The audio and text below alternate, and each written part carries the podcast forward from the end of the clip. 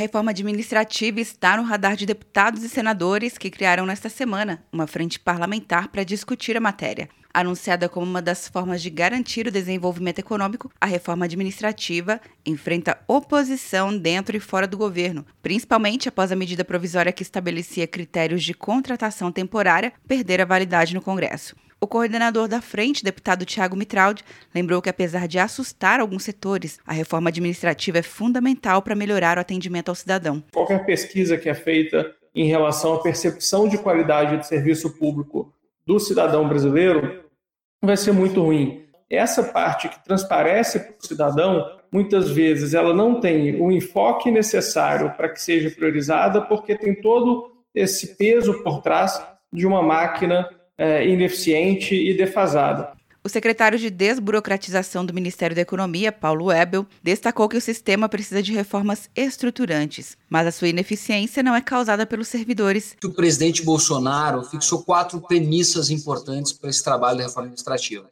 O primeiro, manter a estabilidade dos atuais servidores.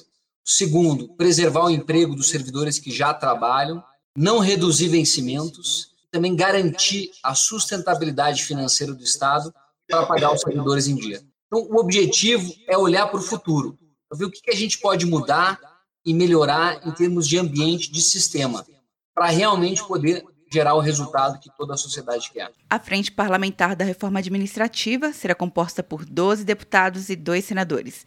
Quer um ano sem mensalidade para passar direto em pedágios e estacionamentos? Peça Veloy agora e dê tchau para as filas. Você ativa a tag, adiciona veículos, controla tudo pelo aplicativo e não paga mensalidade por um ano.